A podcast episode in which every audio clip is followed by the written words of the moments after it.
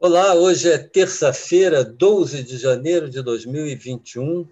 O grupo de conjuntura está aqui reunido mais uma vez para o seu podcast.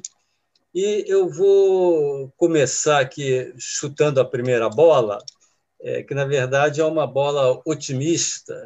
É, é, bom de vez em quando a gente dar uma notícia boa, né? E essa notícia é, é o resultado da produção industrial que foi divulgado é, pelo IBGE, é, acabou de ser divulgado pelo IBGE ontem. Né? É, a produção da indústria geral, esse foi o dado de novembro, cresceu 1,2%, e, mas já é a sétima alta consecutiva. Né? É, e é, com esse resultado de 1,2%, a indústria geral já se encontrava em novembro no nível 2,6% superior ao nível pré-pandemia, né? uma recuperação bastante forte. É, eu gosto muito de falar da indústria de transformação, porque a, a indústria geral inclui a indústria de transformação e a extrativa. A extrativa, às vezes, varia muito em função é, é, de, é, ou do mercado externo ou é, eventualmente de algum problema, num, num, por exemplo, um poço de petróleo que entra em manutenção, ou etc. E, então, isso dá grandes alterações. Olhando a indústria de transformação, o nível de produção hoje está, em novembro, quero dizer, 4,2% a nível do pré-pandemia, o que é bastante, né?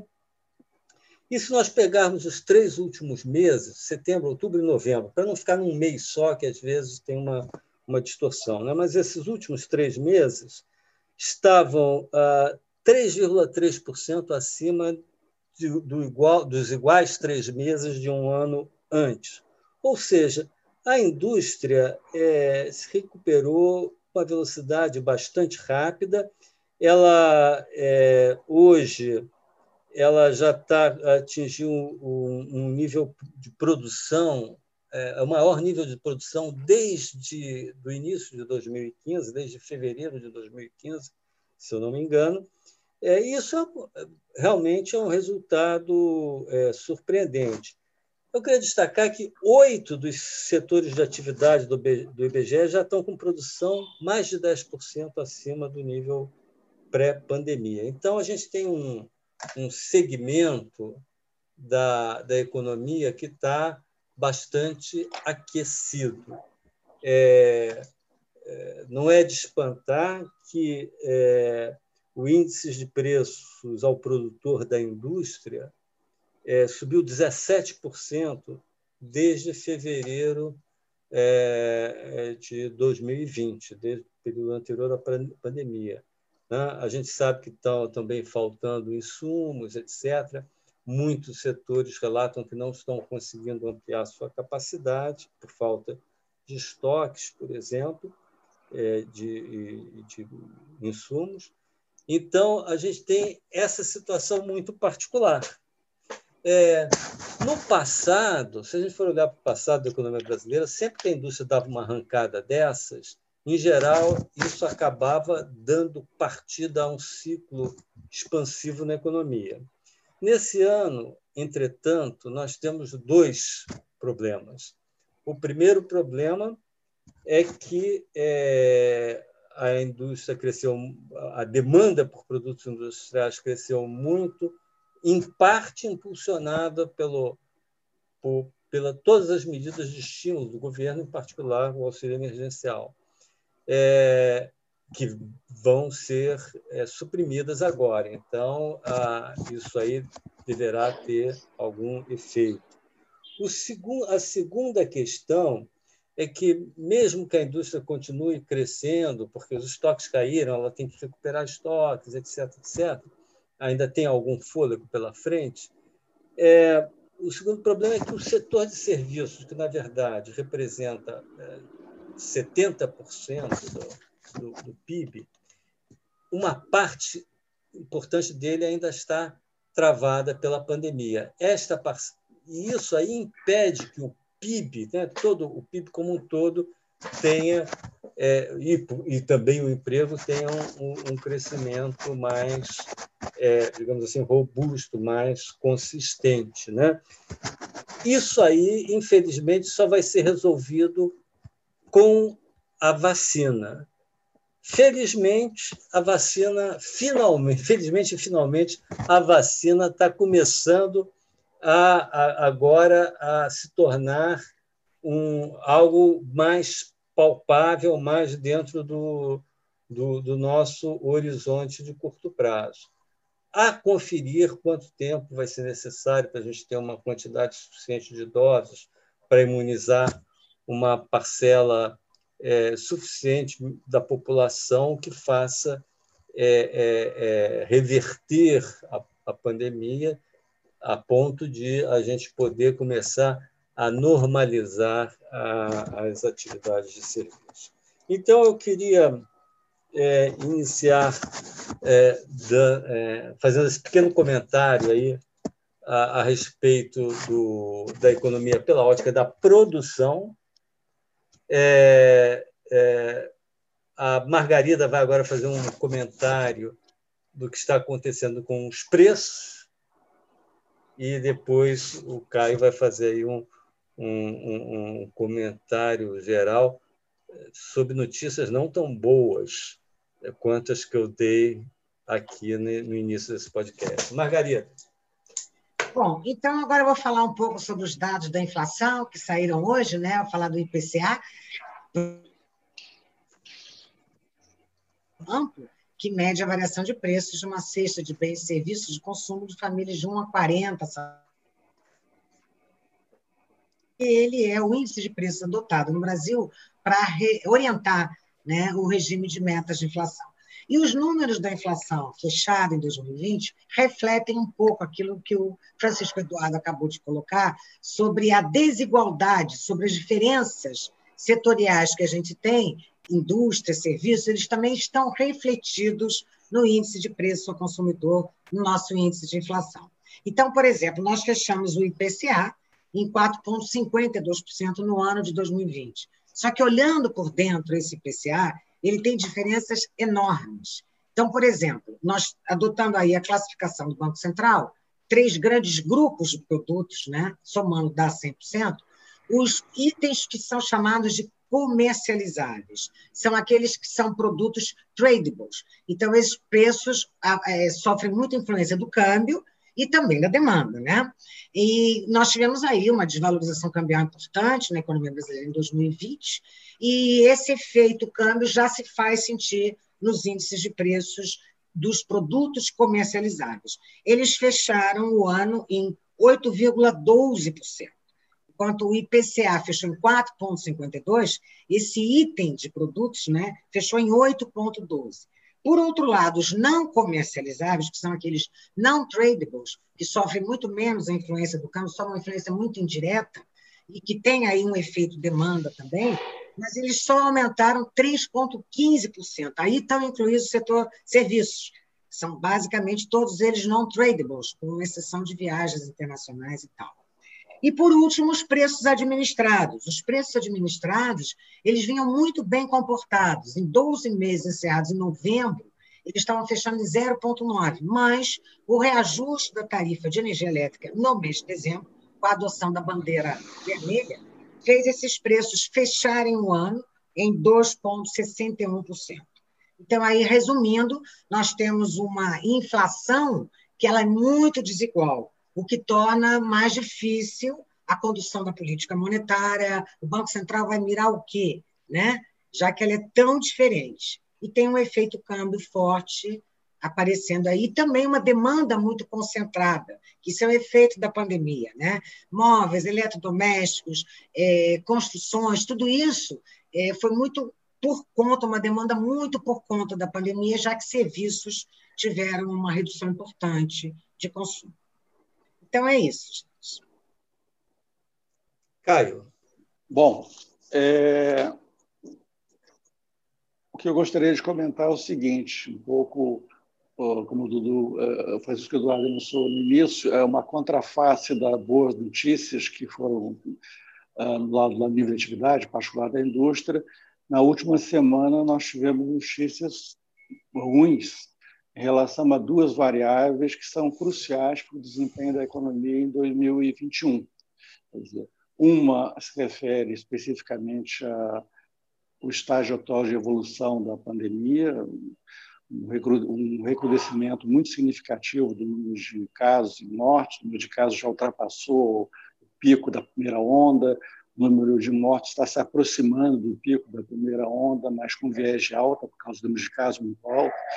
Então, isso é uma notícia ruim. O segundo notícia ruim está do lado das condições financeiras, em particular da disparada muito forte do dólar e dos juros futuros na última semana, que praticamente devolveram toda a melhora forte que tinha acontecido em dezembro até o início de janeiro, nessas variáveis, juros e câmbio. Uh, vou me concentrar mais na segunda coisa, só queria fazer uma observação tópica sobre a primeira questão da pandemia. É, como o Francisco colocou, a gente está à beira de começar o processo de vacinação, e esse processo de vacinação, é, nos primeiros meses, ele vai estar, até pela questão da disponibilidade de vacinas, ele vai estar muito, na realidade, de forma praticamente exclusiva, concentrado nos grupos vulneráveis. E o que a gente pode esperar de resultados aí é essencialmente a redução, quando começar a ter efeitos positivos, a redução do número de mortes e a redução do número de casos graves que exigem internação hospitalar.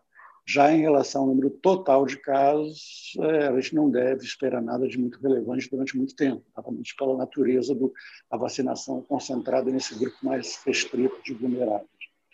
Então, todo o desafio é essa questão, só vou colocar a questão, sem especular muito sobre isso, é que a gente tem uma corrida contra o tempo, a gente tem uma segunda onda que ganhando cada vez mais força, e a gente precisa que a vacinação em massa faça efeitos, em particular nisso que eu destaquei, a redução do número de mortes, uh, num prazo não muito demorado, para que isso não signifique uh, um número excessivo, que seria trágico, de mortes no país, isso, e do lado da economia, que é, o, que é o nosso campo aqui de análise, que isso não retarde muito a normalização da atividade econômica, principalmente na, na questão do setor serviços, barra mercado de trabalho, dado que o mercado de trabalho depende muito do comportamento do setor serviço. Então, esse é o ponto que a gente está com esse desafio pela frente dessa corrida entre uma coisa que piora, que é a segunda onda, e a notícia boa da vacina que está prestes a começar, da vacinação em massa.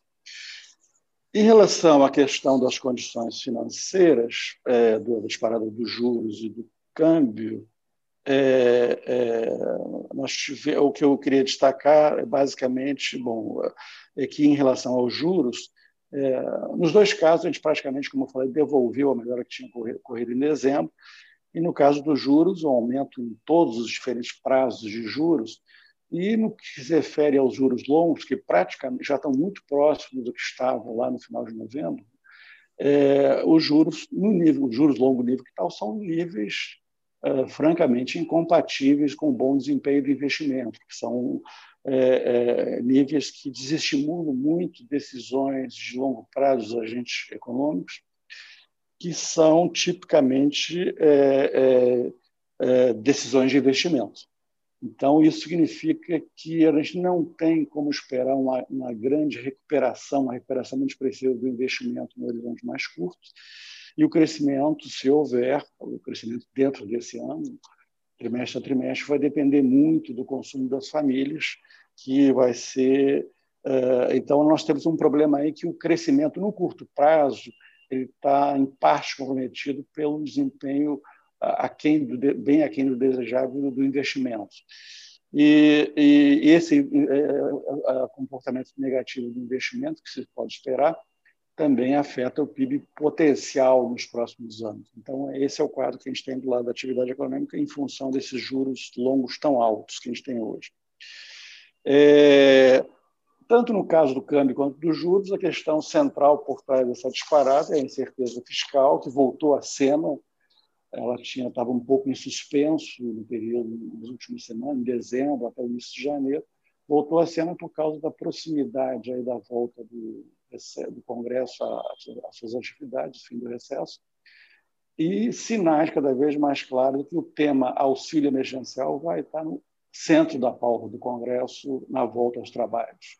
além de ter toda a questão de alguma incerteza sobre o encaminhamento das agendas em função da eleição uh, do presidente, do novo presidente da Câmara e do Senado. Mas a questão de incerteza principal está ligada a uma coisa que virá dos dois lados, independente de quem ganha a eleição na Câmara, que é uma forte demanda por, pela retomada do auxílio emergencial. É, no caso do dólar, que tem que está tendo uma desvalorização, o real tem uma desvalorização nesse última semana a maior do mundo, entre as principais moedas, é, componente básico é a incerteza fiscal, mas há um componente externo de valorização do dólar no mundo, em particular em relação a moedas emergentes. É, a gente, e isso, em grande medida, pode ser atribuído à chamada onda azul. Na quarta-feira passada, houve a definição da eleição no Senado, né, com aquele segundo turno na Geórgia, que elegeu dois senadores democratas, e com isso deu a maioria o, o Partido Democrata no Senado, e a expectativa é que, a partir disso, a, economia americana tenha bem mais estímulos fiscais, mais crescimento, mas, em contrapartida, mais inflação, mais juros e mais dívida pública. Então, esse é o cenário que se tem. Na medida em que isso significa um diferencial de crescimento dos Estados Unidos em relação a outras economias e de juros nos Estados Unidos em relação a outras economias, como tendência que eu estou falando, é, mais favorável aos Estados Unidos do que era antes, isso joga a favor de valorizar o dólar. Na verdade, é isso, por enquanto, quem está assistindo. Ah, em relação à incerteza fiscal, que está por trás tanto do comportamento do câmbio quanto dos juros, eu acho que a questão aí é que há boas razões para se pensar que vai ser inevitável gastos extrateto. É, esse é um ponto central, nós já tínhamos até um pouco explorado na semana passada, é, uma razão é, clara é a questão, que eu não vou me deter, porque a gente já comentou, da compressão das despesas discricionárias por conta, além do que ocorre todos os anos, né, e além do que se previa até poucos meses atrás, por conta de um descompasso totalmente não previsto há poucos meses atrás e atípico entre o índice que corrige o teto, é, que é o IPCA de 12 meses errados em junho, foi 2,1, e, a, e o INPC, que corrige o salário mínimo, por, por extensão, benefícios previdenciários e, e gastos assistenciais, que, em conjunto, significam uma indexação via salário mínimo de 55% dos gastos obrigatórios. Esse índice deve ter fechado aí 5, eu não olhei hoje como é que fechou, mas a expectativa é que fechasse acima de 5,2.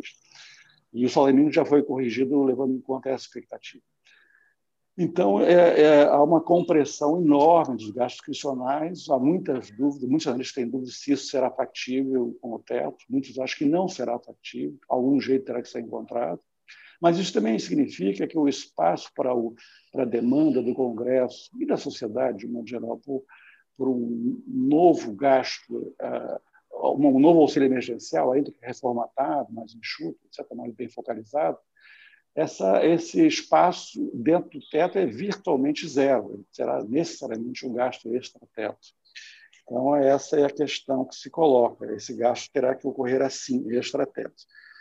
É, então, a, a, questão é que impacto isso terá, quer dizer, dado que vai ser um gasto extra-teto. É, é, é alguns argumentam que, é, na verdade, com o fim do auxílio, em 31 de dezembro, talvez o impacto na atividade não fosse tão grande, ou não seja tão grande por conta do, da chamada poupança das famílias. Eu andei olhando alguns indicadores indiretos disso. E é, um deles, relevante, é o saldo da caderneta de poupança, porque a caderneta de poupança é uma aplicação tipicamente popular, quer dizer, boa parte das famílias mais pobres tem ali a sua aplicação financeira, quando conseguem fazer alguma aplicação financeira, evidentemente. Então, uh, e, esse, e houve um momento espetacular do saldo da caderneta de poupança, isso seria uma indicação direta de que parte desse aumento seria uma poupança daqueles que receberam auxílio ou que fizeram saques do FGTS, foi outra coisa que foi possível ano passado. Uh, outro indicador disso, que não vou explorar muito para me alongar, é o aumento uh, do papel moeda em poder do público. parte desse aumento também está sendo atribuído, me parece que é um argumento correto, ao fato de que parte do auxílio foi pago em espécie e, e, isso representa uma espécie de poupança das famílias que receberam em espécie que não gastaram o, integralmente o dinheiro. Dado que, quando gastam, adquirem, mesmo recebendo em espécie, adquirem bens, em princípio é de esperar que quem vendeu o bem deposite o dinheiro numa conta corrente ou numa aplicação financeira. Então, quando o dinheiro subsiste como papel moeda em poder do público, é uma indicação indireta, parcial, de que parte disso é poupança de quem recebeu esse auxílio e não gastou. Agora, isso não muda o fato de que existe uma imensa incerteza sobre qual o impacto do fim do auxílio na atividade econômica e, uh, e o impacto social disso. Isso é que está por trás da preocupação geral e da demanda mais ou menos generalizada por, por uma reprograma, um novo, uma recriação do auxílio, ainda que em bases bem mais restritas. É, o que eu queria, para encerrar, o que eu queria chamar a atenção é o seguinte: é que o comportamento dos, é, do, dos juros futuros do câmbio nessa última semana, já refletindo essa preocupação com a volta do auxílio, é uma indicação muito forte de que isso não, esses, esse gasto extrateto, como o auxílio, não será uma questão nada trivial, né?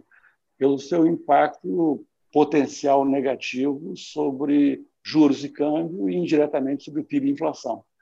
Então, é um, é um, essa é uma grande questão. Tudo indica que, para esse impacto é, desse gasto extrateto, que me parece inevitável, não tenha consequências tão negativas, é, será o que, o que esse movimento recente sugere fortemente é que a tolerância para gastos muito grandes até será muito pequena, não existirá, na verdade. Então, esse gasto terá que ser um gasto não muito expressivo, em primeiro lugar, e segundo, acompanhado de medidas, é, que mesmo já se admitindo, já está precificado, acho que já, já, já entrou já na corrente sanguínea dos investidores, que essas reformas vão ser muito tímidas, eh, fiscais, em particular, é, algo tem que ser feito no sentido de sinalizar a contenção de gastos para os próximos anos como contra, de um aumento de gasto extratético que não poderá ser muito grande também. Isso para que as condições financeiras, juros e câmbio, não sejam afetados de forma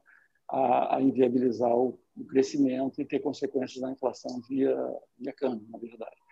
Então, é, esse é o quadro que a gente está hoje. Dizer, a sinalização da última semana é uma sinalização de, de que a tolerância a, a essa, a esse gasto será é, limitada.